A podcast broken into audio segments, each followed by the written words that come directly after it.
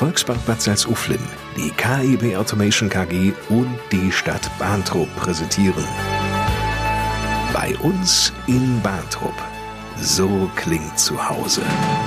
Die Podcast-Radioshow mit diesen Themen. Im Einsatz. Feuerwehrleute aus Bahntrupp engagieren sich in Sondereinheiten und das lippeweit. Perfekte Work-Life-Balance. Der Arbeitsalltag bei KIB. Bei der Arbeit. Die vielseitigen Aktivitäten des Ziegler und Heimatvereins Selbeck. Ein Hesse in Bahntrupp. Wir stellen den neuen Bauamtsleiter vor. Auf der Suche. Vorschläge und Bewerbungen für den Bahntrupper Kirchenvorstand erwünscht. Sparen lohnt sich doch, gewusst wie. Tipps und Einschätzungen von Gerhard Nolting, dem Geschäftsstellenleiter der Volksbank Bad Salzuflen hier in Bartrup. Und von Krimis bis zu Ratgebern. Das reichhaltige Angebot der Stadtbücherei. Ich bin Lars Koers, hallo und willkommen. Den Anfang macht wie immer Bürgermeister Jürgen Schell. Die Überlegungen, ein MVZ, ein medizinisches Versorgungszentrum im Herzen Bahntrups anzusiedeln, nehmen die ersten Formen an. Was genau können wir uns denn darunter vorstellen? Das Kind hat auch schon einen Namen, Hybridzentrum. Hybrid heißt gebündelt. Und in diesem Gesundheitszentrum soll gebündelt nicht nur Allgemeinarzt, sondern auch Fachärzte unterkommen. Aber auch der zweite Gesundheitsmarkt soll auch bedient werden. Sprich Physiologie, Kinesiologie könnte untergebracht werden. Das sind ja schöne Ideen und schöne Gedanken. Aber nun gibt es einen Fachärztemangel, Land auf, Land ab. Auch Allgemeinmediziner werden händeringend gesucht. Warum sollten die denn ausgerechnet jetzt nach Bahntrupp kommen? Ja, mit diesem neuen Gesundheitszentrum würden wir natürlich auf dem neuesten Stand der Technologie auch setzen. Einen Investor haben wir schon. Nur jetzt fehlen natürlich noch die inneren Werte. Da möchten wir uns recht modern aufstellen Gemeinsam mit dem Klinikum Lippe sind wir natürlich im Gespräch, dort gemeinschaftlich auch mit dem Kreis Lippe sind wir im Gespräch, dort einen Außenposten zu kreieren, der nicht nur die Versorgung sicherstellen soll, sondern auch in die Zukunft gerichtet sehr modern eingerichtet werden soll. Und dadurch hoffe ich, dass wir auch Anreiz äh, schaffen, für Ärzte zu uns zu kommen. Wo soll denn dieses Zentrum überhaupt gebaut werden? Also es gibt schon ein Grundstück im Bereich des Busbahnhofs. Somit wäre es zentral im Bahntrupp und auch für Ältere zum Beispiel, weil es ja den Busbahnhof gibt, auch über den ÖPNV zu erreichen. Also es soll nicht nur für Bahntrupp gut sein, sondern auch für Nordlippe beziehungsweise überregional auch in Richtung Niedersachsen soll es ausstrahlen. Gibt es denn bereits Reaktionen hier aus Bahntrupp, ob nun aus der Politik oder der Ärzteschaft, was dieses medizinische Versorgungszentrum anbelangt? Also Politik steht zu 100 Prozent dazu, zu diesem Gesundheitszentrum. Wir wollen dieses Hybridzentrum auch vorstellen, nicht nur dem Planungsausschuss, sondern auch der Öffentlichkeit. Und am 14. ist erstmal ein Datum aversiert, wo wir dieses letztendlich auch der Politik, aber auch der Öffentlichkeit vorstellen möchten. Sie sagten gerade, es gäbe einen Investor. Das heißt, wenn es um die Finanzierung geht, ist die Stadt außen vor. Ja, die Stadt ist außen vor. Wir haben andere Aufgaben der Daseinsvorsorge. Wichtig ist für mich die Daseinsvorsorge, dass wir halt eben, ich als Bürgermeister natürlich versuche, so etwas hier hinzubekommen, zu Netzwerken auch Investoren zu bekommen, aber auch die Ärzteschaft zu sensibilisieren. Und da sind auch schon Gespräche gelaufen mit unseren hiesigen Ärzten, also sprich vor Ort Ärzten, Allgemeinärzten. Soll auch keine Konkurrenz sein, so wie ich finde, sondern es soll die Synergie da sein. Also sprich auch Erhalt der vorhandenen Standorte mit den vorhandenen Ärzten, gemeinschaftlich mit diesem Gesundheitszentrum und der Fachärzteschaft und den Allgemeinärzten in diesem Zentrum. Also eine Synergie quasi zwischen beiden und somit auch Stütze. Und das würde auch damit einhergehen, dass die Rettungswache aus Alverdissen auch hierher zieht? Genau, die Rettungswache war ja mal hier tatsächlich im Bahnhof ansässig. Aus logistischen Gründen hat man sie nach Alverdissen verlegt, weil ins Extratal halt eben gewisse Rettungszeiten eingehalten werden müssen. Aber das äh, ist äh, momentan nicht mehr so, weil Exetal bekommt eine eigene Rettungswache, so dass wir die Rettungswache in Alverdissen wieder zurücktranslozieren können, tatsächlich nach Bahnhof. Und das wäre eine schöne Symbiose, wenn sie gemeinschaftlich halt eben mit dem Gesundheitszentrum an diesem angedockt wäre und an diesem Standort letztendlich äh, eine Synergie zwischen beiden herrschen kann. Stichwort Rettungswache und Rettungskräfte. Wir berichten ja regelmäßig in unseren Podcast-Sendungen bei uns in Bahntrupp über die Aktivitäten der Freiwilligen Feuerwehren in Bahntrupp, in Alverdissen oder auch in Sonneborn. Nun ist es so, dass die Feuerwehrleute zudem noch sehr aktiv sind, viele von denen zumindest, in Sondereinheiten. Mehr zu diesen Sondereinheiten jetzt in Florian Bahntrupp. 120 Mal wurde bislang in diesem Jahr die Freiwillige Feuerwehr Bahntrupp alarmiert. Bis heute leisteten die 130 Mitglieder ehrenamtlich 20.000 Arbeitsstunden. Soweit die vorläufige Bilanz. Immer wieder werden jedoch auch Sondereinheiten alarmiert. Viele Kameradinnen und Kameraden aus den drei Löschzügen Alverdissen, Bahntrupp und Sonneborn engagieren sich nämlich zusätzlich auch in diesen Gruppen. So auch Timo Fangmeier. Er ist der ABC-Einheitsführer, eine Einheit, die sich mit der Bekämpfung atomarer biologischer oder auch chemischer Stoffe beschäftigt. Das war Anfang des Jahres, da ist ein äh, Tank-LKW umgefallen auf die Seite und dann ist der Kraftstoff, das Gefahrgut in dem Sinne ausgetreten und dann wird die ABC-Einheit dazu alarmiert und wir werden dann da tätig. Diese Arbeit erstreckt sich auf den gesamten südlippischen Raum. Die Viren Bahntrupp und Blomberg bilden gemeinsam diesen ABC-Zug. Um als Feuerwehrfrau oder auch Feuerwehrmann in diesem Bereich einsetzbar zu sein, bedarf es natürlich einer zusätzlichen Ausbildung. Entsprechende Schutzkleidung ist eine Grundvoraussetzung, die der ABC-Zug aber auch vorhält. Und wie sieht es mit einem entsprechenden Einsatzfahrzeug aus, Timo Fangmeier? Wir haben da in dem Sinne kein spezielles Fahrzeug für. Wir haben ganz viel tolle Sonderausrüstung. Die kommt auf ein GW Logistik. Das ist ein Logistikfahrzeug mit dem Aufbau hinten. Bei einer Fasspumpe fängt es an. Das ist eine spezielle Pumpe, wo ich halt Gefahrstoff mitpumpen darf und auch kann. Die ist äh, explosionsgeschützt. Das geht bis hin zu äh, Edelstahlbehälter, um den Stoff aufzufangen, zurückzuhalten. Das, das ist ein Riesenspektrum. Über ein riesiges Arbeitsspektrum kann auch Marcel Hein berichten. Der ist nicht nur Stadt-Jugendfeuerwehrwart, sondern ebenso Mitglied der IOK. Das hat jetzt nichts mit den Olympischen Spielen zu tun, sondern steht in diesem Fall für Informations- und Kommunikationseinheit. Wir werden alarmiert, sobald es irgendwie ein größeres Aufkommen an Informationen und Kommunikationen gibt wo viele Schnittstellen zusammentreffen und auch viele Einsatzabschnitte gebildet werden. Da versuchen wir so ein bisschen zu unterstützen und versuchen da mit unseren Funkgeräten, Computern da ein bisschen Ruhe reinzubringen. Das heißt konkret? So ein typischer Einsatz war eigentlich immer wieder eine Unwetterlage bzw. Hochwasser. Da wurden wir dann alarmiert mit unseren ELWs, ELW 1 und ELW 2 und der Einsatzleitung vom Kreis und haben da dann quasi auch Einsatzabschnitte betreut und waren da dann quasi drei, vier Tage und haben dann die einzelnen Einsatzabschnitte mit delegiert. Auch hier ist eine entsprechende Qualifizierung über Lehrgänge notwendig. Marcel Hein. Ein Funker ist Voraussetzung dafür, um da auch mit funken zu können. Dann geht es auch wieder ums äh, persönliche Geheimnis und so weiter. Das wird da halt auch nochmal beigebracht. Und auch die Funkgeräte, die Digitalfunkgeräte müssen eingestellt werden das ganze Handling mit diesen Geräten wird halt dann äh, einmal beigebracht. Und dann gibt es noch eine Einheit, die allerdings nicht im Vordergrund steht, aber nicht minder wichtig ist. Es ist der Verpflegungszug. Acht Männer und zwei Frauen betreuen diesen. Mit dabei ist Melanie Mengedot, die stellvertretende Zugführerin aus Bahntrupp. Wir sind in erster Linie bei größeren Einsätzen dabei, wenn wir angefordert werden sei es, wenn es über mehrere Stunden geht, dass die Kameraden dann noch was zu essen brauchen. Und wir versorgen unsere Kameraden auf den Lehrgängen auf Kreisebene mit Mittagessen und die Jugendfeuerwehr fürs Zeltlager. Zwei Tage mit Frühstück, Mittag und Abendessen. Die Auswahl der Gerichte kann sich durchaus hören lassen. Eintöpfe, ähm, Nudeln Bolognese oder Kassler mit Sauerkraut und Kartoffelpü. Wir haben auch schon mal für einen Lehrgang Kohlrouladen gemacht. Das geht auch mit Kartoffeln und Rotkraut. Allerdings gäbe es auch Situationen, räumt Melanie Menge dort ein, in denen würde die Truppe auf die frische Zubereitung verzichten. Nur beim Einsatz. Da sind es Konserven, eine Gulaschsuppe, weil ich sag mal, da haben wir nicht die Zeit dann eben noch. Oder ist auch manchmal oft die Möglichkeit, nicht da eben noch irgendwo einkaufen zu gehen, nachts um zwei. Und dann noch drei Stunden da zu kochen. Dann sind die Kameraden verhungert. Beim Zeltlager der lippischen Jugendfeuerwehren sieht es schon etwas anders aus. Der Zeitdruck für die Aktiven im Verpflegungszug ist enorm. Da muss alles flott gehen. Deshalb? Es ist schon einfach gehalten. Ich sag mal, das sind 2000 Brötchenhälften, die morgens geschmiert werden wollen. Und da fangen wir an mit Marmelade, dann gibt's Wurst und Käse und Nutella fällt leider runter, weil das lässt sich schwierig schmieren, weil wir schmieren die Brötchen auch für die Jugendlichen. Und Mittagessen gibt's ein Einheitsessen für alle. Also da können wir jetzt nicht fünf Gerichte zur Auswahl bei 400 bis 500 Essen. Und wenn es um Unverträglichkeiten oder Extrawünsche beim Essen geht? Es ist schwierig, bei der Menge darauf Rücksicht zu nehmen. Und die Jugendlichen, sage ich mal, auf dem Zeltlager, die wissen das, die bringen sich das selber mit.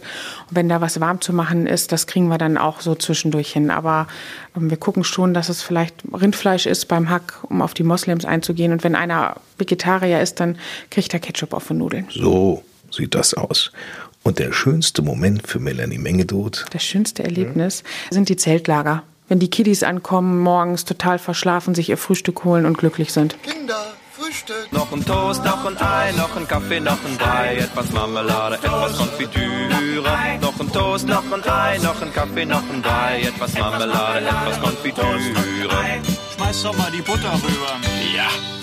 Sie werden nun Marleen Sprenger kennenlernen. 23 Jahre alt, Auszubildende bei der KEB. Marleen ist nicht nur eine waschechte Lipperin, sondern vor allem Bahntrupperin. Und das mit Überzeugung. Allein der Gedanke, an einem anderen Ort wohnen und arbeiten zu müssen, löst bei ihr energisches Kopfschütteln aus, sodass die langen blonden Haare quer durchs Gesicht fliegen wirklich noch nie davon geträumt, aus Bahntrupp auszubrechen? Nein, habe ich tatsächlich nie. Ich bin hier also wie gesagt groß geworden, vom Kindergarten zur Grundschule übers Gymnasium.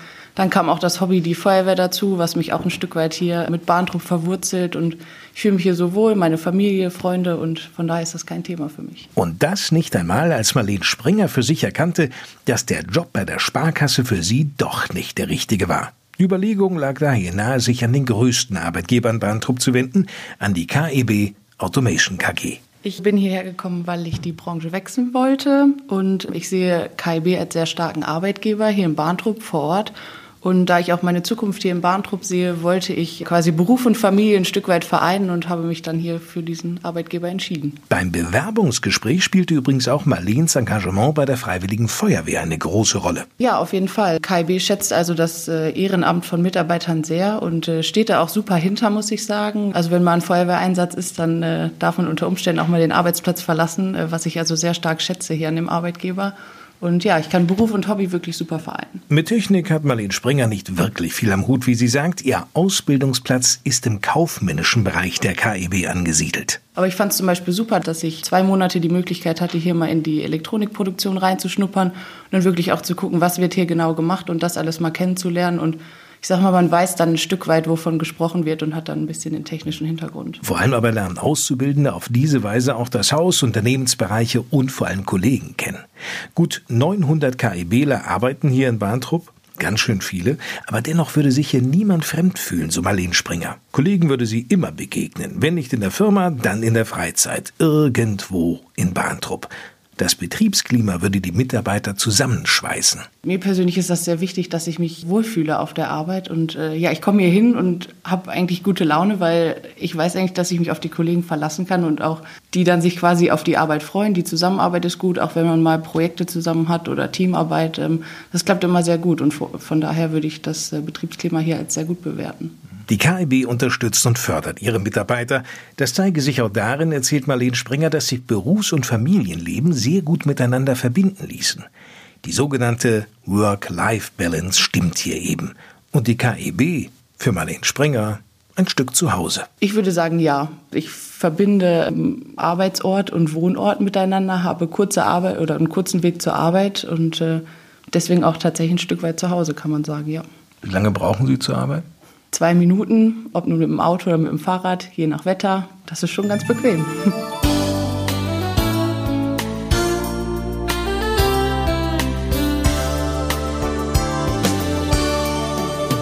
Hier ist der Podcast bei uns in Bahntrupp. Wir haben über Sonneborn schon berichtet, über Alvertissen, über Bahntrupp, über Sommersell. Ein Stadtteil war bislang außen vor. Dabei ist dieser Stadtteil sehr, sehr wichtig, insbesondere wenn es um den Zieglerverein dort geht, nämlich Seelbeck. Dieser Zieglerverein, wofür steht er eigentlich, Jürgen Schell? Er steht für Tradition und auch für Freundschaft. Wäre es jetzt übertrieben zu sagen, dass der Heimat- und Zieglerverein in Silbeck eine ganz große gesellschaftliche Bedeutung genießt? Also auf jeden Fall bei uns im Bahntrupp und auch überregional. Vor allen Dingen, weil er der einzige Zieglerverein ist noch, der wirklich so viele Mitglieder hat und so rührig ist in seinem Dasein. Wann immer Sie Menschen in Selbeck sehen, die gemeinsam sägen, hämmern, bauen, dann können es Mitglieder des Ziegler- und Heimatvereins Selbeck sein. Denn die haben ja immer was zu tun, wie der erste Vorsitzende Christoph Pettenpohl erzählt. Größere Projekte haben wir mal ein Stromkabel von einem Verteiler haben wir für quer ein paar hundert Meter über eine Feldfläche verlegt an unsere Schutzhütte. Dann haben wir an der Schutzhütte haben wir ein Dach gebaut und äh, haben jetzt in letzter Zeit auch äh, eine Zieglerscheune, nennen wir die, haben wir eine Scheune erworben, die wir jetzt auch jetzt gerade zur Zeit mit einem neuen Dach versehen wollen. Und wir haben immer viel zu tun große Projekte, kleine Projekte und natürlich die Dorfpflege, darf man nicht vergessen. Und zu der Dorfpflege zählt auch die des Selbecker Friedhofs. Da waren wir dieses Jahr auch tätig, ja. Äh, da haben wir die Hecke geschnitten, ähm, haben wir auch einen Arbeitseinsatz rausgemacht, wo wir rund 20, 25 Leute waren und die Hecke rund um den Friedhof geschnitten haben, ja. Erinnert sich sehr zufrieden der zweite Vorsitzende Michael Deppe. Sehr zufrieden mit dem überaus großen Engagement des Ziegler- und Heimatvereins ist auch die Stadt Bahntrupp. Mehr noch, die Stadt ist dankbar, dass sich 238 Menschen hier einbringen und ein Großteil von ihnen auch selbst tatkräftig Hand anlegt. Wir werden natürlich auch unterstützt von der Stadt Bahntrupp, das darf man nicht vergessen, aber wir machen schon vieles allein und selbstständig, ja. Und das schon seit 125 Jahren. Der Ziegler- und Heimatverein Selbeck ist viel mehr als nur ein Heimatverein. Er bündelt die Aufgaben, die anderenorts nicht nur vom Heimatverein, sondern zudem von der Feuerwehr, vom Dorfverschönerungsverein, Schützen- oder auch Sportverein übernommen werden. Der Ziegler- und Heimatverein Selbeck ist der gesellschaftliche Dreh- und Angelpunkt des Dorfes. Kein Wunder also, dass von den Neubürgern jeder Mitglied dieses in jeder Hinsicht einzigartigen Vereins ist. Das liegt an unseren Aufgaben. Wir pflegen, wir machen, wir tun im Dorf und äh, es geht nicht nur um äh, die Pflege der Rabatte, auch um die Geselligkeitspflege. Und da sind die Kinder jederzeit willkommen. Es werden auch viele Attraktivitäten gemacht, die den Kindern auch Spaß machen, wie basteln und, und, und. Ne? Weiß Christoph Pettenpohl, der auch bereits seit 33 Jahren Mitglied des Vereins ist. Dass diesen Verein keine Nachwuchssorgen plagen, mag auch daran liegen. Ja, wir haben wir einfach das große Glück, dass die Menschen auch so von ihren, die Kinder von ihren Eltern so erzogen werden, dass Heimat doch was Wichtiges ist. Und dieses Heimat- und Wir-Gefühl wird hier gelebt. Auch wenn die Kinder der Familien stets mit eingebunden werden, eine Mitgliedschaft ist erst ab 16 Jahren möglich. Das war übrigens schon immer so. Aber dann steht einem aktiven Dasein im Ziegler- und Heimatverein nichts mehr im Wege. Seit seiner Jugend ist auch Patrick Stammeier dabei. Weil ich schon immer in Selbeck lebe und auch meine Eltern im Verein sind und es sich so ein bisschen durch das Osterfeuer in Selbeck ergeben hat, was durch die Selbecker Jugend äh, aufgebaut und organisiert wird. Und so bin ich in den Verein gekommen und letztendlich auch dann im Vorstand gelandet. Patrick Stammeier ist im Vorstand zuständig für die Öffentlichkeitsarbeit. Zu seinen Aufgaben zählt auch die Betreuung der Vereins-Homepage, die da lautet Zieglerverein-selbeck.de. Eine für viele Mitglieder mittlerweile ganz wichtige Einrichtung. Wir hören es von unseren Mitgliedern immer wieder, gerade wenn es um Veranstaltungen oder Informationen geht, dass es dort die Anlaufstelle ist, wo man einfach nochmal nachgucken kann, wann findet die Veranstaltung statt oder wenn da ein Bericht zu einer vergangenen Veranstaltung ist oder gerade wenn es dann auch um Informationen rund um Selbeck geht, das ist dort die Anlaufstelle, das ist richtig, ja. Und Aktionen und Aktivitäten gibt es im Ziegler- und Heimatverein jede Menge. Insbesondere auch dann, wenn das alte Zieglerhandwerk hochgehalten wird, so Michael Deppe. Bei unseren Festen wird dieses Handwerk hochgehalten. Wir hatten jetzt dieses Jahr zum Beispiel Jubiläum, 125 Jahre Ziegler- und Heimatverein Selbeck wo man einfach auf die alten Traditionen äh, zurückgreift, wo man äh, andere Zieglervereine einlädt, ja, wo man einfach dieses Zieglerhandwerk nochmal in Ehren hält, sag ich mal. Traditionsbewusst zeigt sich der Ziegler- und Heimatverein auch jetzt im November. Die Kranzniederlegung am Volkstrauertag, was zusammen mit der Selbecker Sterbekasse passiert. Dann gibt es noch einmal die äh, Versammlung der Selbecker Sterbekasse, findet auch einmal im Jahr statt. Und am 30.11. ist das äh, Weihnachtsbaumschmücken, was äh, am Marktplatz und an der Grillhütte dann stattfinden wird. Die Sterbekasse, die Patrick Stammeier gerade erwähnte, ist eine Sozialeinrichtung mit langer Tradition, so Christoph Pettenpohl. Ja, ich, die Sterbekasse hat irgendwie um die 100 Mitglieder und jedes Mal, wenn eins dieser Mitglieder oder die Ehepartner sterben, bekommen es zur Auszahlung eines gewissen Geldbetrages ich kann Ihnen nicht genau sagen, wie viel das jetzt ist. Und in dem Moment wird von allen Mitgliedern ein 5-Euro-Schein eingesammelt und eben damit die Kasse wieder auf dem Laufenden ist. Eine absolute Besonderheit eben. Wie überhaupt der Ziegler- und Heimatverein Selbeck. Oder Michael Deppe? Freundlichkeit, Offenheit, Gemeinschaft, das bringt es auf den Punkt, glaube ich.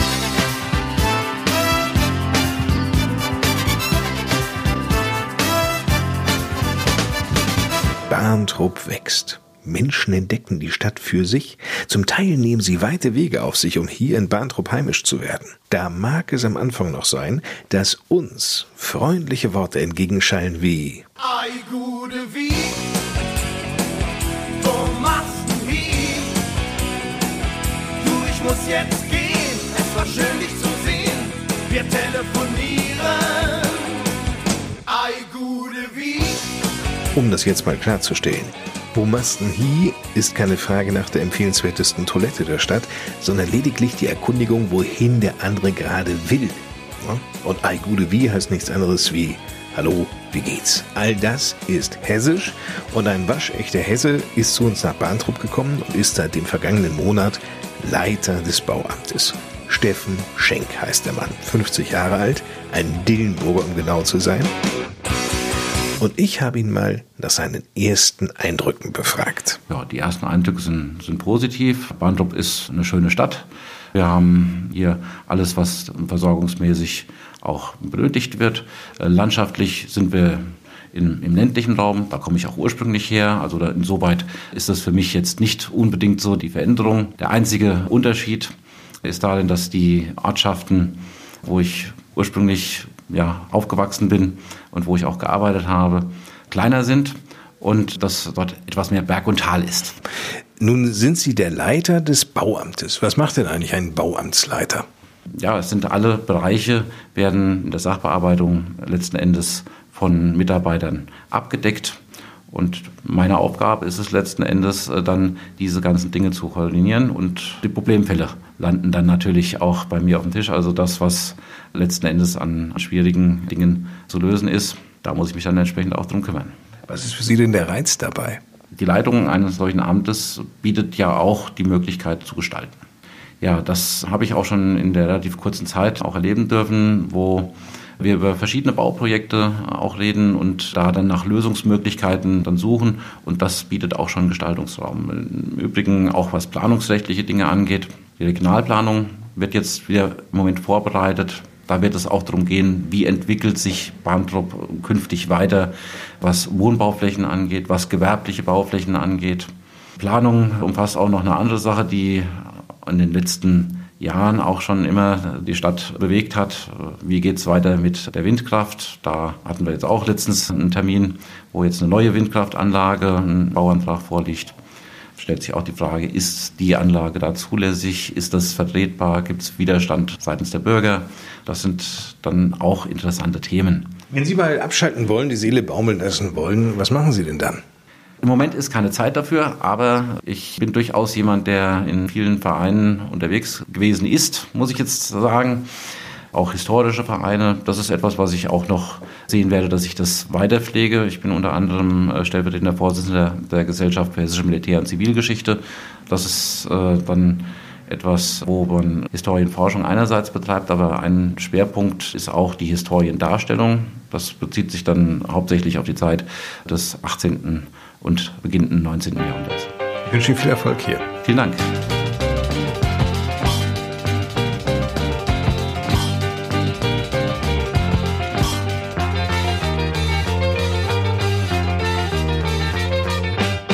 Am 1. März wird in Bahntrupp gewählt. Richtig gehört, am 1. März. Und nein, es handelt sich dabei keineswegs um die vorgezogene Kommunalwahl, sondern um die des Kirchenvorstandes, in diesem Fall in Bahntrupp. Auch wenn noch einige Monate bis zum Wahltermin ins Land gehen werden, so steht die Suche nach geeigneten Kandidaten für den Kirchenvorstand der evangelisch reformierten Kirchengemeinde in Bahntrupp bereits jetzt im November an. Aufgerufen sind dann gut 2500 Gemeindeglieder, darüber nachzudenken, wer die Runde der Kirchenvorsteher bereichern oder aber im Amt bestätigt werden könnte. Den jetzigen Kirchenvorstand mit seinen 60 Mitgliedern sowie den beiden Pastoren Viktoria und Michael Keil zeichnet vor allem aus seine Lebendigkeit und dass er immer miteinander im Gespräch bleibt. Beschreibt Bahntrups Pastorin Viktoria Keil den Vorstand.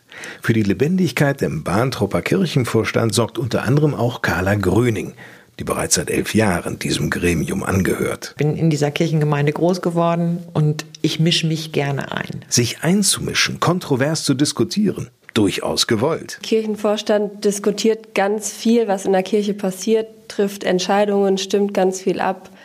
All solche Dinge. Erklärt die 22-jährige Jasmin Woznikowski die Arbeit des Kirchenvorstandes. Vor drei Jahren wurde sie in den Vorstand gewählt als jüngstes Mitglied. Daher ist ihr Wunsch nur zu verständlich. Mein Wunsch ist ganz klar, dass sich noch mehrere junge Menschen engagieren oder auch in den Kirchenvorstand kommen. Davor wird die junge Frau insbesondere unter Gleichaltrigen noch viel Überzeugungsarbeit leisten müssen. Mut machen, sich überhaupt als Kandidatin oder Kandidat aufstellen zu lassen.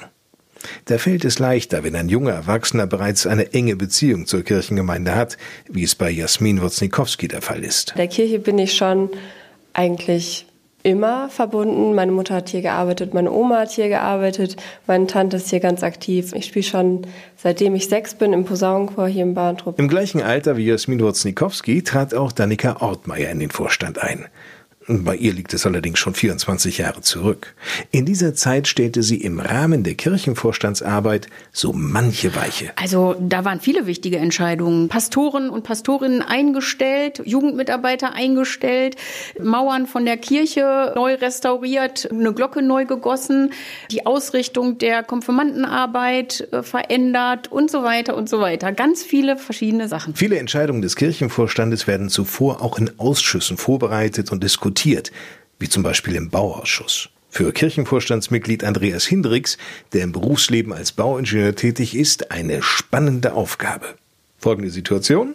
Das Problem mit einer Wand. Diese Wand vorne zwischen der Kirche und der Mittelstraße, die ist abgerutscht. Ich weiß nicht genau, vor sieben, acht Jahren. Das war erstens gefährlich, das war Glück, dass da keiner zu Schaden gekommen ist. Aber das lag in der Verantwortlichkeit schlussendlich des Bauausschusses und des Kirchenvorstands. Und das musste geheilt werden. Das war nicht billig, aber jetzt gibt es dann einen Zustand, der ganz gut aussieht und der funktioniert. Die Mitglieder des Kirchenvorstandes kommen aus den verschiedensten Berufen, bringen die unterschiedlichsten Lebenserfahrungen mit. Ein bunter Haufen, wie Carla Gröning betont. Für mich ist das sehr wichtig, weil wir nur gemeinsam Kirche gestalten können. Und die Vielfältigkeit in diesem Kirchenvorstand ist groß und soll auch groß bleiben. Wir brauchen ganz viel Rückmeldung aus den Gemeinden. Das sind die, die sich nicht engagieren wollen, aber gerne mal was dazu sagen.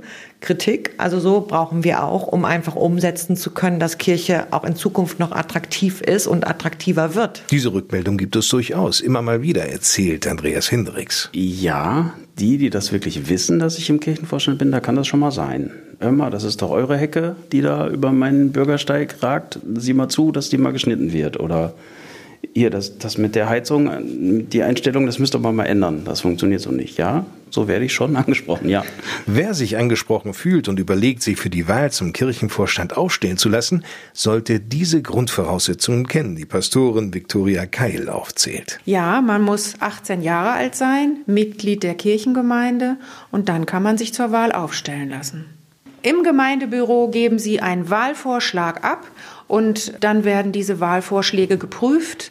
Also es gibt bestimmt ein wichtiges Formular und da gibt es drei Gemeindeglieder, die das mit unterschreiben. Und noch einmal zum zeitlichen Ablauf. Ab 10. November werden die Vorschläge gemacht. Das heißt, jedes Gemeindeglied kann Vorschläge machen, dass jemand in den Kirchenvorstand kommt. Und das geht vom 10. November bis zum 30. November. Danach werden die Wahlvorschläge geprüft und im nächsten Jahr wird gewählt. Dass eine Kirchengemeinde viel mehr zu bieten hat als sonntägliche Gottesdienste, wird jedem Besucher der Homepage der Gemeinde sehr schnell deutlich. www.bahntruppkg.de. Spätestens aber dann, nachdem Sie Danika Ortmeier zugehört haben. Für mich ist Kirche ein Zuhause. Du hast neulich mal gefragt, wo ist ein Lieblingsplatz in Bahntrupp? Und mein Lieblingsplatz ist auch meine Kirchengemeinde. Da könnte ich jetzt nicht sagen, ich sitze besonders gern auf dem Stuhl oder in der Bank in der Kirche, aber für mich ist das ein Zuhause, wo ich mich ganz wohl fühle und im äh, Kirchenvorstand kann ich da eben auch einiges bewegen. Und da genieße ich, dass die Zusammenarbeit zwischen den verschiedenen Leuten so gut ist. Wir diskutieren ganz oft irgendwelche Sachen ganz kontrovers und hinterher sind wir uns trotzdem nicht böse, sondern können über das nächste Thema dann wieder ganz anders sprechen. Und das finde ich ganz toll. Und ich finde ganz toll, dass jeder da sein Geschick einbringen kann. Also ich bin jetzt eher der Verwaltungsmensch, der vielleicht das Protokoll schreibt und den Kindergottesdienst seit äh, langem äh, mitmacht. Und andere können sich eben besser in Baudinge eindenken oder den Haushalt der Kirchengemeinde planen.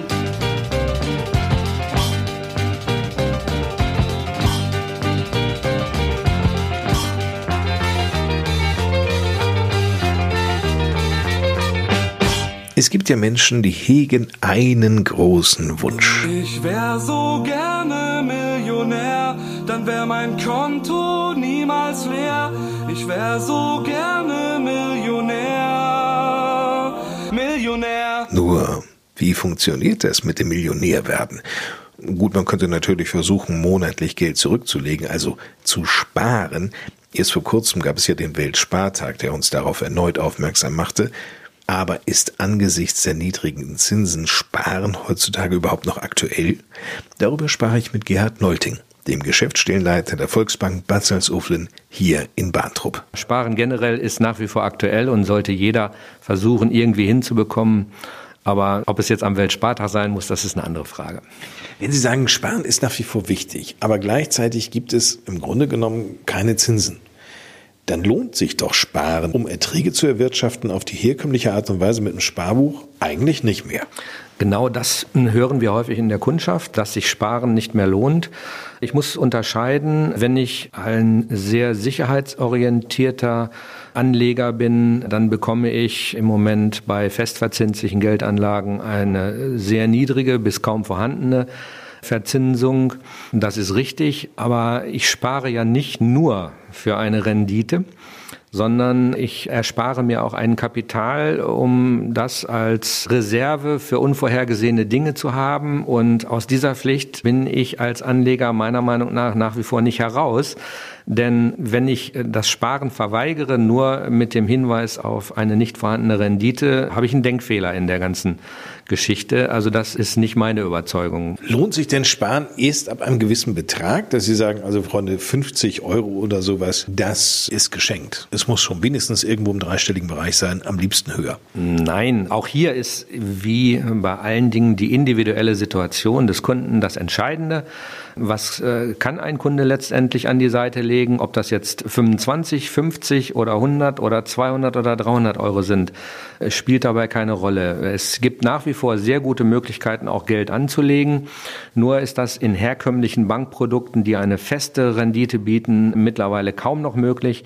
Aber wenn ich zum Beispiel mal an den Investmentbereich denke, da gibt es tolle Geldanlagemöglichkeiten, entweder als Ansparung oder auch mit einem festen höheren Betrag. Die Möglichkeiten sind wirklich sehr vielschichtig und äh, das äh, versuchen wir unseren Kunden zu erläutern. Können Sie da mal ein Beispiel nennen? Also mal angenommen, ich würde sagen, ich könnte 5000 Euro entbehren. Was mache ich denn jetzt mit denen, Herr Nolting?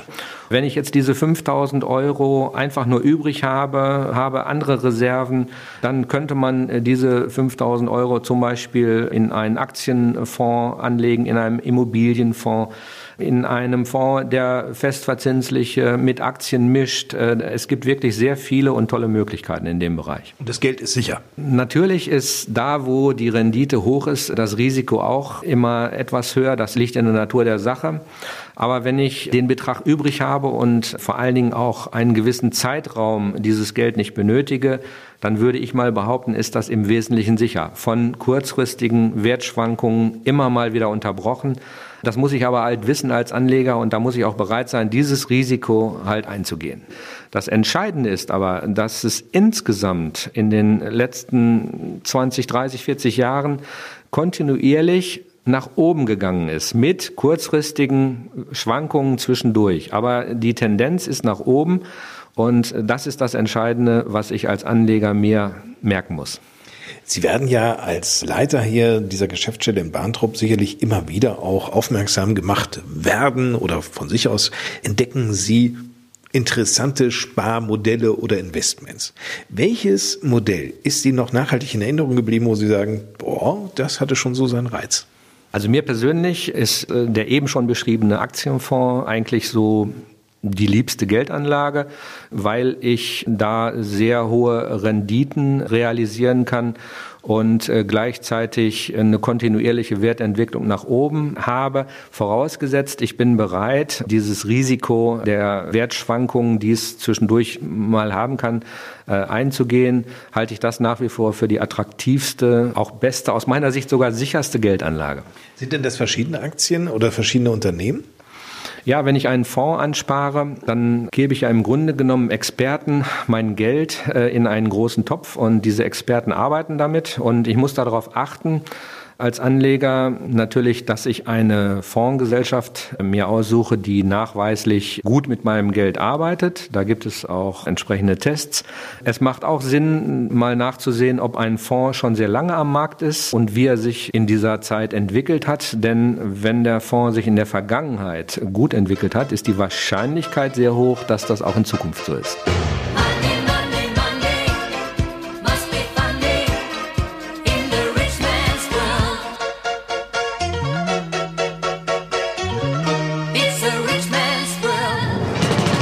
Gerne einmal in Fantasiewelten für einen Moment abtauchen oder einfach nur in unzähligen Büchern schmökern und dabei entspannen möchte, sollte, falls noch nicht geschehen, die Stadtbücherei in der Mittelstraße besuchen, die von Waltraud Franz geleitet wird. Einmal würde ich sagen, hier in der Bücherei herrscht immer eine ganz besondere, man kann vielleicht auch sagen gemütliche Atmosphäre. In der Regel ist es immer sehr ruhig und man spürt ganz oft eine gewisse Konzentration, wenn die Leser so vor den Regalen stehen. Die Bücherei erstreckt sich über zwei Etagen. Wir haben eine Grundfläche von ungefähr 300 Quadratmeter. Und nebenan unserem schönen Wintergarten kann man eigentlich ganz in Ruhe lesen und entspannen. Viele Menschen, erzählten Sie gerade, verschwinden dann auch in den Regalen. Das ist eine schöne Vorstellung, aber ich kann mir auch wiederum denken, dass diese Regale in Gebiete unterteilt sind. Ja, also wir haben insgesamt mehr als 10.000 Medien, also Bücher in Form von Romanen und Krimis, die Kinderbücher, gegliedert auch in Sachbereiche. Wir haben ganz viele Zeitschriften, Hörbücher. Ganz neu im Programm sind diese Tony-Boxen für die kleinen Kinder. Was ist das? Es ist ein Würfel, auf dem man eine Figur stellt und die dann eben die Geschichten erzählt. Quasi so eine Art Mini-Hörspiel für die Kleinsten. Genau. Es gibt sicherlich ganz viele, die sagen, na ja, also für mich ist die Spiegel-Bestenliste schon so ein Orientierungsmerkmal. Ich möchte gerne auch die Bestseller irgendwie vorfinden können. Kann das eine Bibliothek, eine Bücherei überhaupt gewährleisten? Also begehrt sind bei uns in erster Linie immer die Krimis, die werden sehr gerne ausgeliehen, zum Beispiel von der Nele Neuhaus, aber auch viele Romane halt eben, von der Mojes ist zum Beispiel ganz aktuell. Kann man eigentlich bei Ihnen auch Zeitschriften ausleihen? Wir haben auch viele Zeitschriften, wie zum Beispiel Mein schöner Garten, Schöner Wohnen, Die Landlust, sind auch sehr gefragt, ja. Aber das sind dann auch die aktuellen Ausgaben und nicht die, die der Friseur jetzt weitergibt. Immer die aktuellste Ausgabe, genau. Kommen denn auch Schulen hierher, also Schulklassen, dass Sie auch mit den Schulen zusammenarbeiten? Also wir haben engen Kontakt zu den Kindergärten, auch zu den Schulen und führen eigentlich gemeinsame Projekte durch. Wie teuer ist es eigentlich, wenn man hier Bücher ausleiht? Und wie lange darf man so ein Buch mit nach Hause nehmen? Also jeder interessierte Leser erhält erstmal bei der Vorsprache einen Büchereiausweis. Die Ausleihe ist kostenlos. Er kann sich damit die Medien ausleihen und darf sie vier Wochen behalten. Auf Wunsch verlängern wir natürlich auch gerne. Muss man nichts dafür zahlen? Gar nichts? Keinen Mitgliedsbeitrag? Wir nehmen keinen Mitgliedsbeitrag. Im Moment ist noch alles kostenlos. Das ist aber super. Schmeißen Sie den Laden hier alleine? Nein, zu meinem Team gehören noch zwei weitere Mitarbeiter und wir machen das gemeinsam. Wann haben Sie denn geöffnet? Unsere Öffnungszeiten sind eigentlich sehr großzügig angelegt. Wir haben an vier Tagen in der Woche geöffnet, abends bis 18.30 Uhr, sodass es eigentlich jedem möglich ist, unsere Bücherei aufzusuchen. Gibt es einen Bereich hier in dieser Bücherei, wo Sie sagen, also das ist schon so eine Art Lieblingsplatz für mich? Also Lieblingsplatz ist eigentlich der Wintergarten für viele Leute, denke ich mal, weil man da wirklich in Ruhe lesen und ein bisschen entspannen kann. Frau Franz, wie wichtig ist diese Institution Stadtbücherei für die Bahntrupper? Also ich glaube, der Erhalt einer Bücherei ist enorm wichtig, gerade für die kleinen Kinder. Die sollten spielerisch an Bilderbücher herangeführt werden, um Lust auf Geschichten zu machen.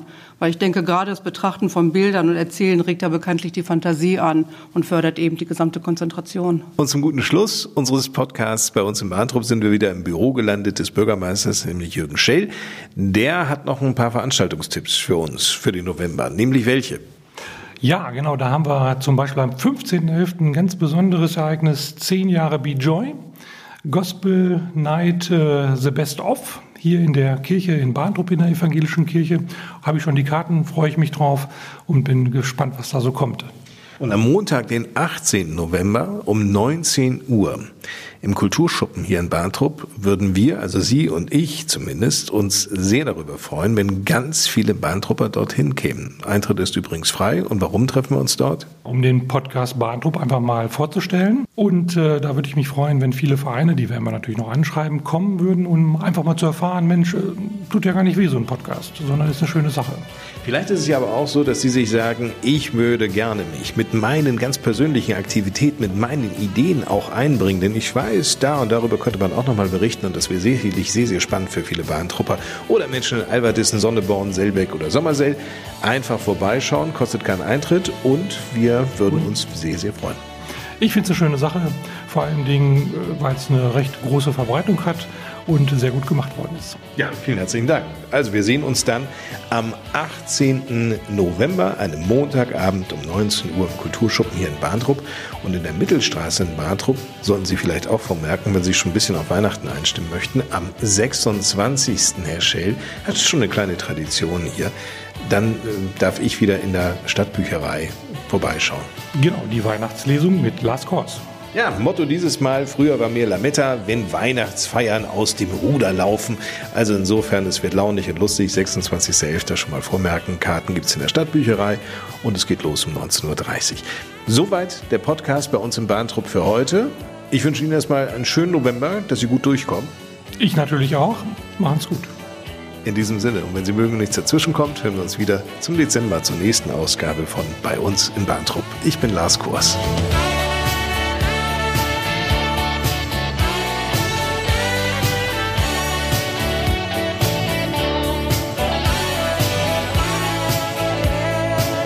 Das war bei uns in Bahntrupp. So klingt zu Hause. Die Podcast Radioshow, präsentiert von der Volksbank Bad Salzuflen, der KEB Automation KG sowie der Stadt Bahntrupp.